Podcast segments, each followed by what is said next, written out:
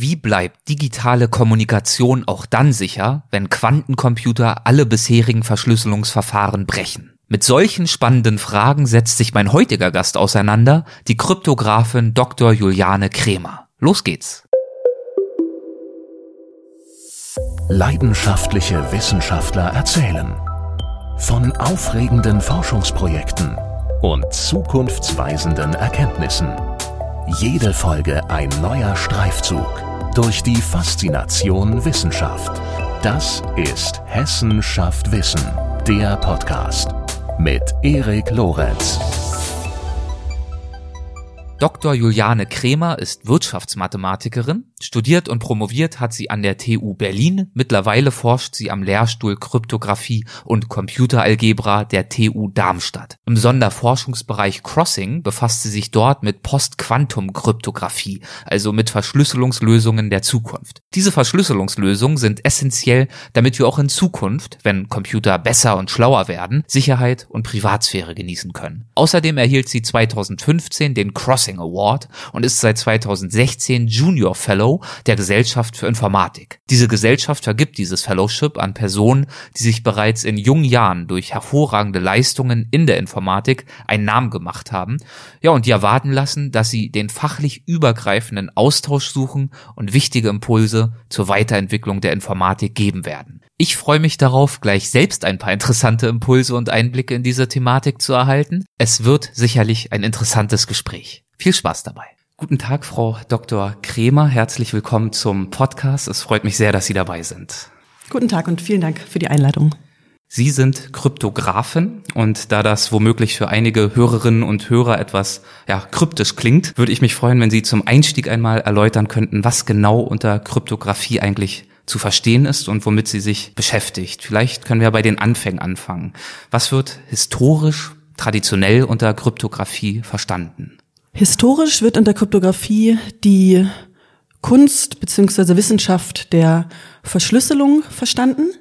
Es ging also immer darum, Daten, die vertraulich bleiben sollten, so zu verschlüsseln, also so zu verändern, dass wenn sie anderen Leuten zugänglich sind, diese die eigentlichen Daten nicht sehen könnten. Gibt es da bestimmte berühmte historische Vorbilder oder berühmte Fälle, die Sie vielleicht immer erläutern, um das zu verdeutlichen? Es gibt ein Beispiel, was tatsächlich immer angebracht wird. Das ist die sogenannte Cäsar-Verschlüsselung, die angeblich von Julius Caesar benutzt wurde. Das ist eine sogenannte Substitutionschiffre, bei der jeder Buchstabe des Alphabets durch einen bestimmten anderen Buchstaben ersetzt wird. Konkret bei der Cäsar-Chiffre ist es so, dass jeder Buchstabe durch den Buchstaben ersetzt wird, der im Alphabet drei Stellen weiter, weiter hinten vorkommt. Das heißt, das A würde zum Beispiel durch das D ersetzt werden, das B durch das E und so weiter. Und jemand, der diese Vorschrift nicht kennt, kann das also nicht lesen. Nach heutigem Gesichtspunkten ist das natürlich total unsicher und wirkt auch sehr einfach, aber es wurde lange tatsächlich benutzt. Okay, also tatsächlich die Anfänge relativ simpel, aber von der Logik her, die alle dem zugrunde liegt, wahrscheinlich immer noch recht ähnlich wie die Maßgaben, die Regelungen, nach denen es heute erfolgt. Ähm, wie sieht's denn heute aus? Verschlüsselungstechniken haben sich sicherlich weiterentwickelt. Was sind heute die grundlegenden Parameter für Kryptographie? Heute wird die sogenannte Public Key Kryptographie verwendet. Bei dieser Cäsar-Verschlüsselung, die ich gerade genannt habe, ist es ja so, dass der Sender, also derjenige, der eine Nachricht verschlüsselt, und der Empfänger, also derjenige, der sie bekommt und lesen möchte und entschlüsselt, die gleiche Fair- bzw. Entschlüsselungsvorschrift benutzen. Das heißt, einer nimmt den Buchstaben, der drei Stellen weiter hinten im Alphabet ist und für die Entschlüsselung würde man den nehmen, der drei mhm. Stellen weiter vorne im Alphabet ist. Das nennt sich also symmetrische Verschlüsselung, weil beide dieselbe Vorschrift benutzen. Das ist aber in sehr vielen Anwendungsbereichen umständlich, weswegen heute oder seit den 80er Jahren die sogenannte Public Key Verschlüsselung benutzt wird, wo für die Verschlüsselung ein anderer Schlüssel, also eine andere Vorschrift verwendet wird als für die Entschlüsselung.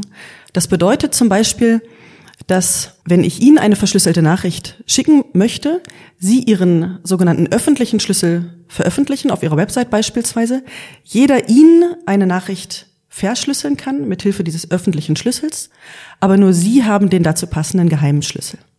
Und diese Public Key Kryptographie basiert auf mathematischen Problemen, die nur mit Hilfe einer Zusatzinformationen lösbar sind. Das heißt, nur Sie als Besitzer dieses Geheimschlüssels hätten diese Zusatzinformationen. Haben Sie da vielleicht ein Beispiel, was heute derart verschlüsselt werden kann? Alle Themen, alle Daten, wo wir Vertraulichkeit haben wollen. Also zum Beispiel Messenger-Dienste, WhatsApp oder Alternativen dazu, E-Mail, Online-Banking, Online-Shopping, alles, wo wir im digitalen Umfeld irgendwelche Daten erzeugen, die andere Menschen nicht kennen sollen. Und diese Logik des Verschlüsselns, der unterschiedlichen Dimensionen der Verschlüsselung auf Seiten des Senders und Empfängers, das ist nach heutigem Standard sozusagen die grundlegende Anforderung an eine sichere Verschlüsselungstechnik. Also das ist sozusagen der Status quo. Das ist der Status quo. Damit es sicher ist, muss aber natürlich das mathematische Problem, auf dem die Verschlüsselung dann beruht, sicher sein. Was heißt das? Also was für ein mathematisches Problem zum Beispiel? Also ein Verfahren, was heute ähm, sehr häufig benutzt wird, ist das sogenannte RSA-Verfahren, das nach den Nachnamen der Entwickler benannt wird. Und hier ist es so, dass eine sehr große Zahl ein Teil des öffentlichen Schlüssels ist und diese sehr große Zahl ist das Produkt von zwei wiederum sehr großen Primzahlen. Und wir gehen davon aus, dass ein Angreifer, der das Verfahren brechen möchte, der also zum Beispiel eine verschlüsselte Nachricht lesen möchte, ohne den geheimen Schlüssel zu kennen, diese große Zahl faktorisieren können müsste. Und dieses sogenannte Faktorisierungsproblem ist mit heutigen Computern nicht effizient lösbar, also nicht schnell lösbar. Mit welchen Aspekten von all dem beschäftigt sich die Kryptographie genau?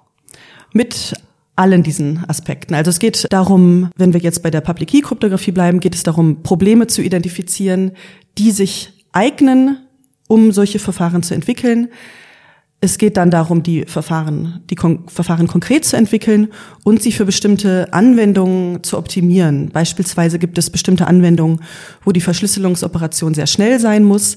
Es gibt andere, wo die verwendeten Daten sehr klein sein müssen. Und diese Anforderungen sind eben unterschiedlich je nach Anwendung zu solchen Anwendungen. Ich habe es, glaube ich, in Artikeln gelesen, die auch im Zusammenhang mit Ihnen veröffentlicht wurden mit Ihrer Arbeit. Solche Anwendungen sind ja ganz, ganz vielfältig heutzutage. Also angefangen von SSL-Verschlüsselungen im Web, aber auch der Funkschlüssel unseres Autos. Das ist ja wahrscheinlich auch eine Verschlüsselung notwendig, um da die Signale richtig ja, von A nach B zu tragen.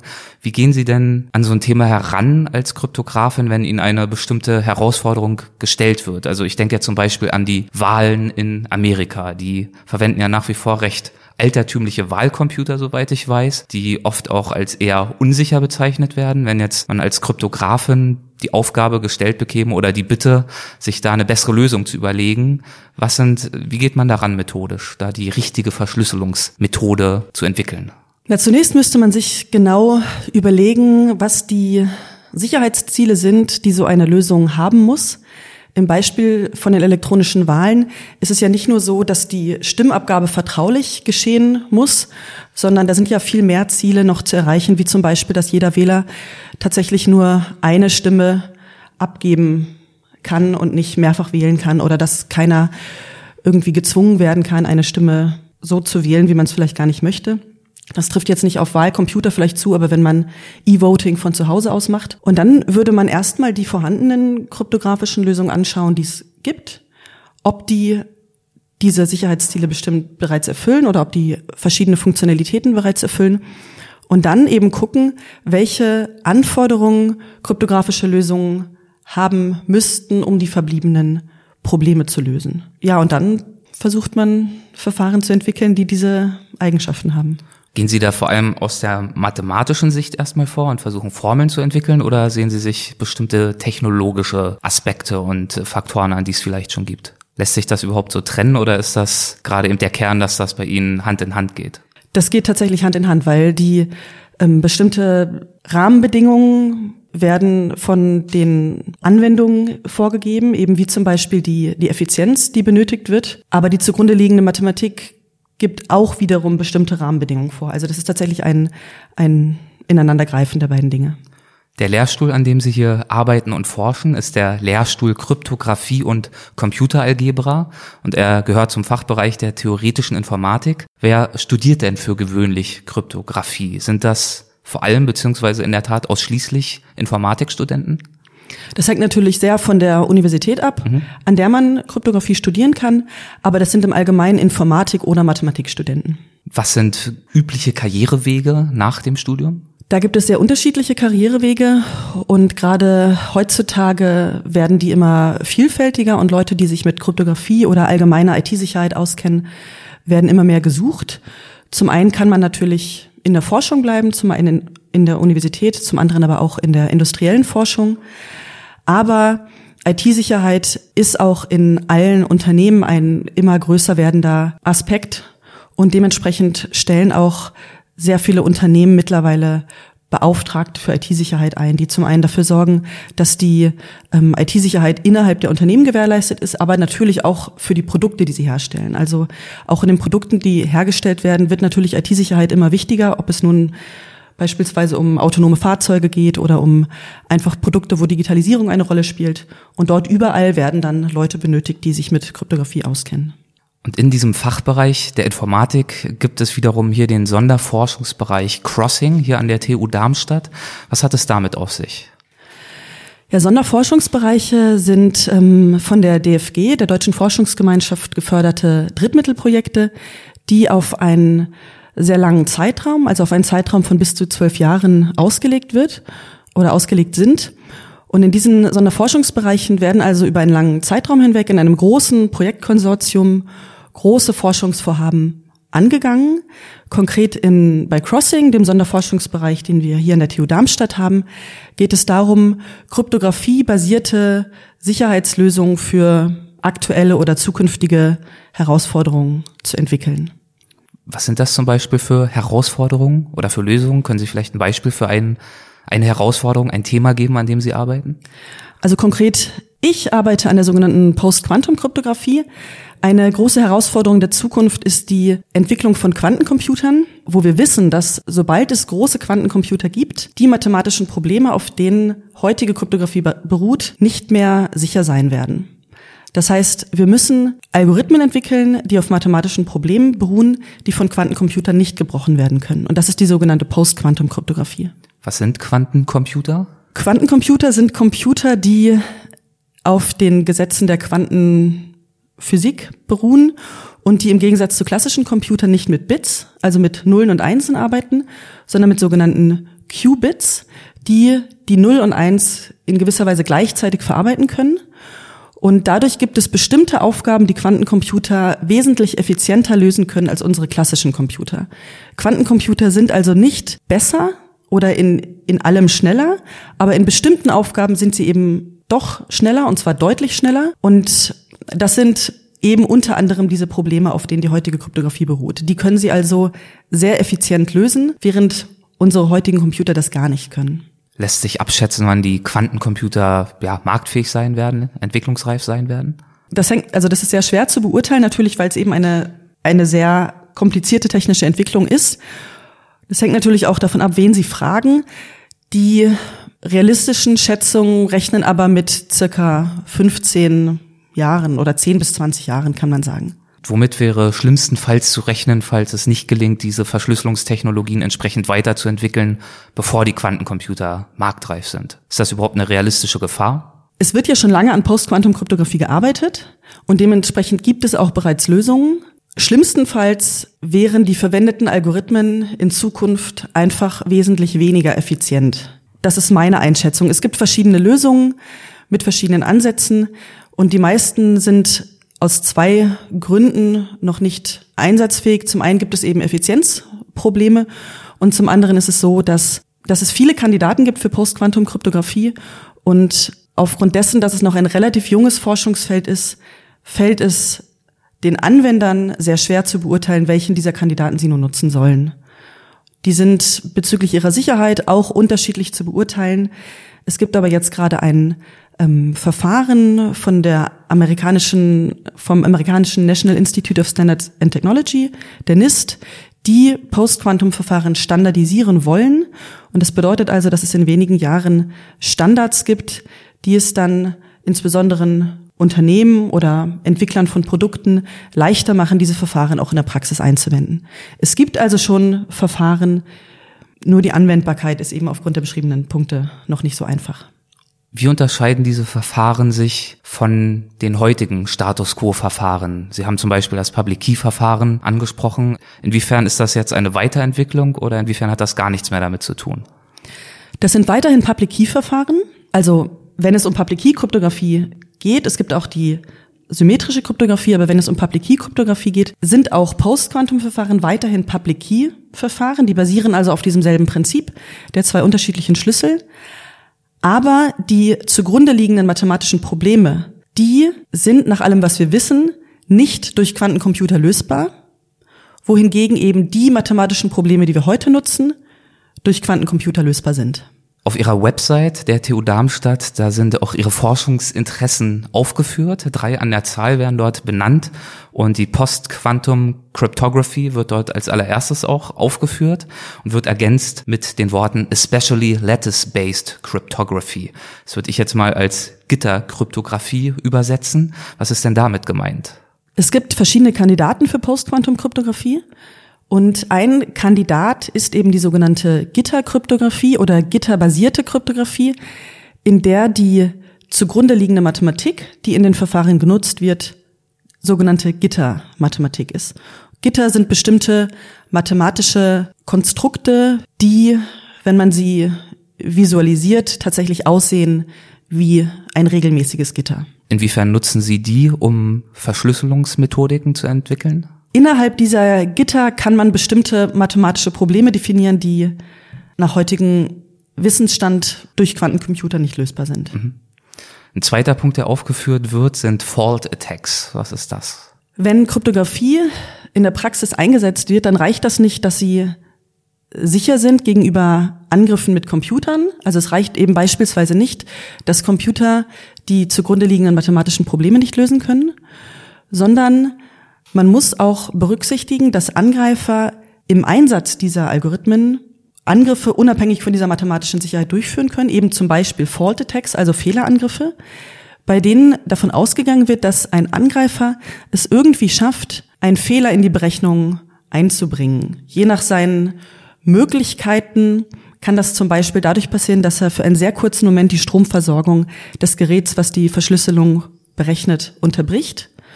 Und wenn das nur ein Angreifer ist, der diese Fehler sehr kontrolliert einfügen kann, dann kann er durch das fehlerhafte Ergebnis der Berechnung zum Beispiel auf den Geheimschlüssel Rückschlüsse ziehen.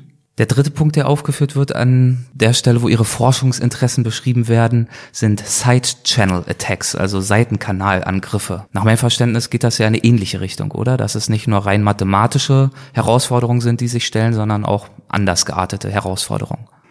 Genau, diese Seitenkanalangriffe, die bilden zusammen mit den Fehlerangriffen die Klasse der sogenannten physikalischen Angriffe, die während diese Fehlerangriffe aber sogenannte aktive Angriffe sind, wo der Angreifer tatsächlich etwas verändert, sind Seitenkanalangriffe passive Angriffe, in denen ein Angreifer während zum Beispiel einer Verschlüsselungsoperation irgendwelche physikalischen Informationen misst. Klassischerweise ist das der Stromverbrauch, den das Gerät, das die Verschlüsselung berechnet, in dem Moment hat.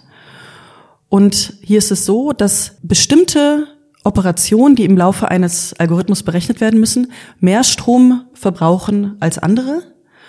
Und wenn nun dieser Stromverbrauch einen Zusammenhang hat zu dem geheimen Schlüssel, der verwendet wird, oder zu den geheimen Daten, die verschlüsselt werden, dann kann unter bestimmten Bedingungen aus der Stromkurve, die aufgezeichnet wird, Rückschlüsse gezogen werden auf den Schlüssel oder die Daten. Unter welchen Gesichtspunkten beschäftigen Sie sich im Rahmen des Forschungsprojekts Crossing mit diesen Themen? Die physikalische Sicherheit von Algorithmen ist ein wichtiger Aspekt, wenn die Verfahren wirklich in der Praxis eingesetzt werden. Und dementsprechend untersuchen wir die Post-Quantum-Algorithmen, die wir hier entwickeln, oder auch die, die anderswo entwickelt werden, in Hinblick darauf, wie man sie mit Seitenkanal- und Fehlerangriffen angreifen könnte. Man schaut sich also die Beschreibung des Algorithmus an und guckt, wie ein Angreifer, der zum Beispiel einzelne Instruktionen überspringen könnte oder der bestimmte Werte verändern könnte, daraus Vorteile schließen könnte. Und wenn man solche Angriffsvektoren gefunden hat, dann versucht man durch Gegenmaßnahmen diese zu verhindern. Spüren Sie in Ihrer Arbeit oder auch vielleicht in der, im medialen Interesse, was so einem Projekt wie Crossing entgegenkommt?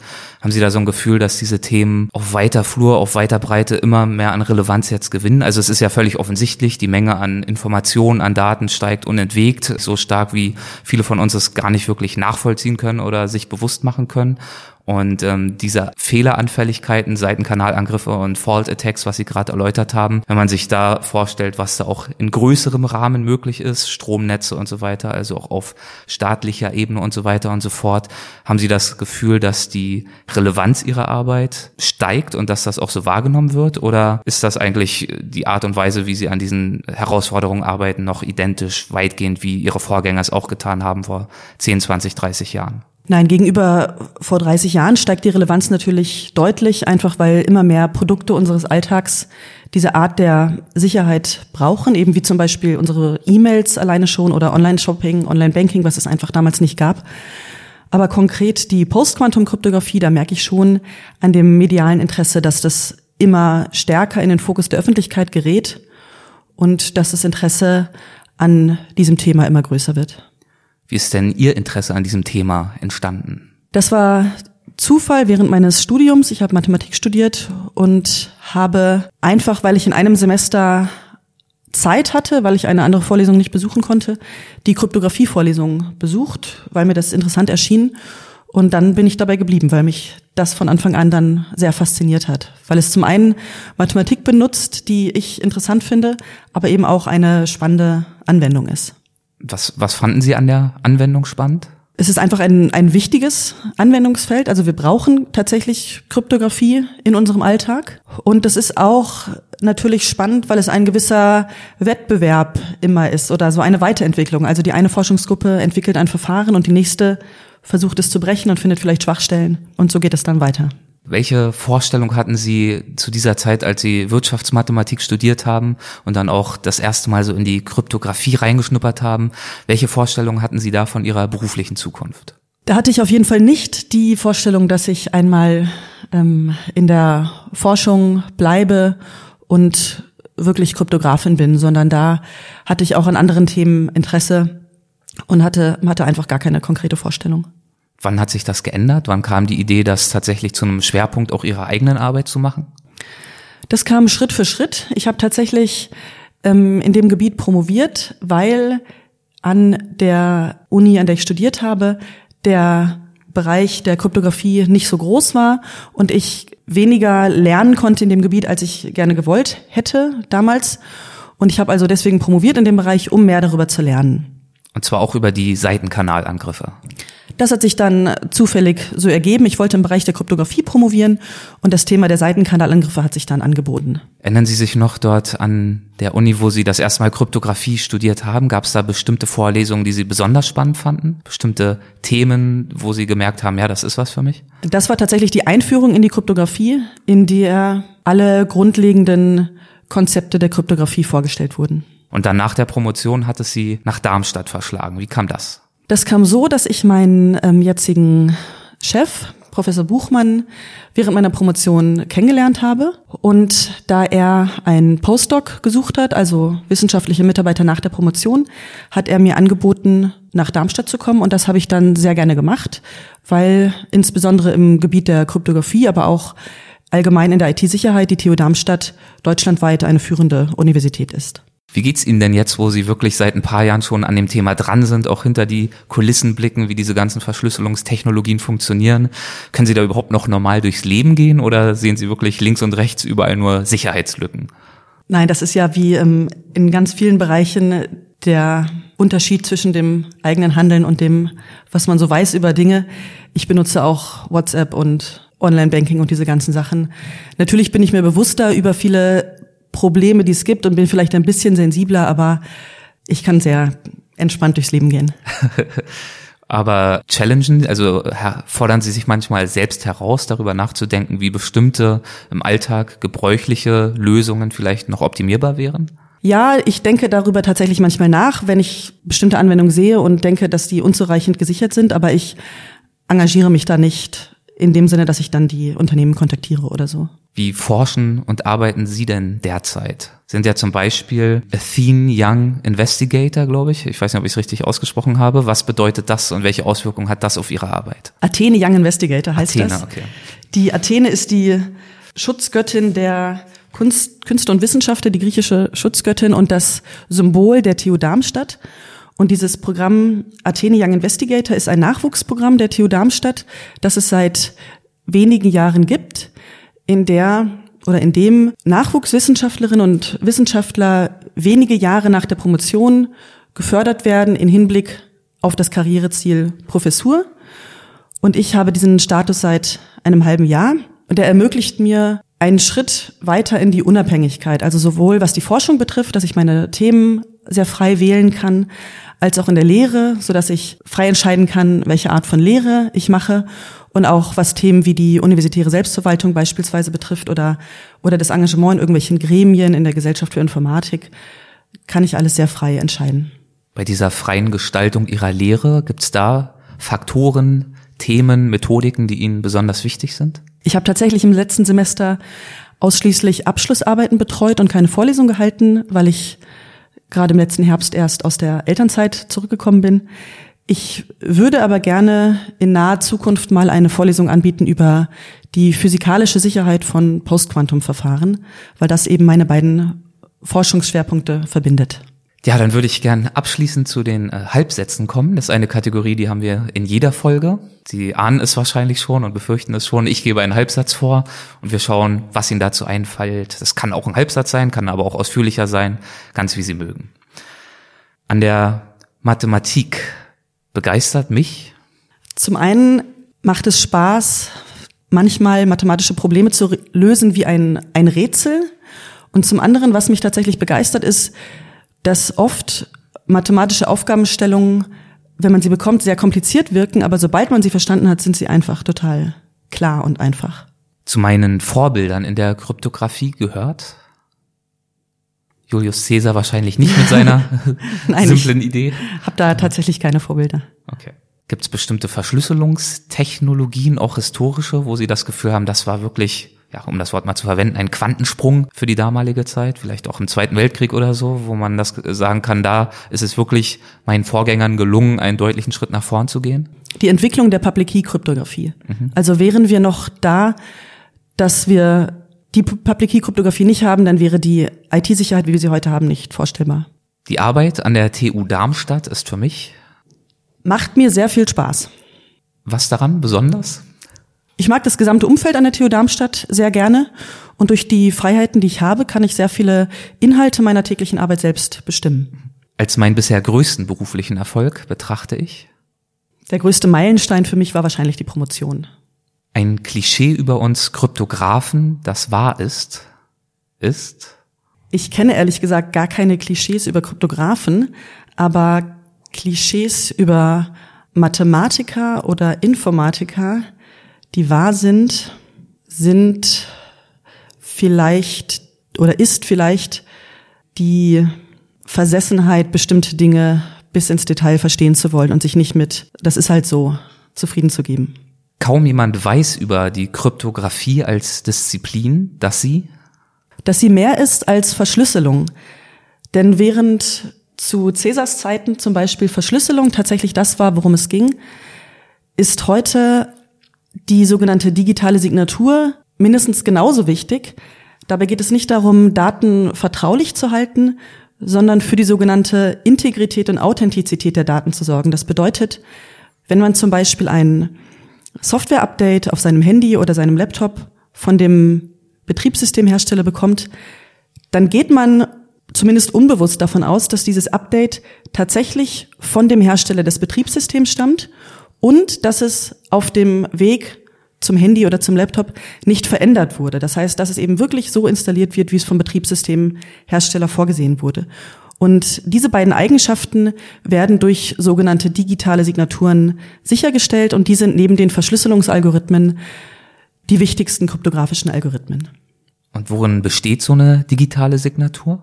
Eine digitale Signatur ist eine Menge von Daten, die aus den zum Beispiel dem Software-Update berechnet werden, mit der Eigenschaft, dass im Falle so eines Software-Updates nur der Betriebssystemhersteller in der Lage ist, diese Signatur zu berechnen, aber jeder Empfänger, also zum Beispiel ich, wenn ich diese, dieses Update auf meinem Handy installieren möchte, ist in der Lage zu verifizieren, dass diese, diese Signatur korrekt ist. Natürlich muss ich das nicht selber machen, sondern das geschieht dann ebenfalls auf meinem Handy.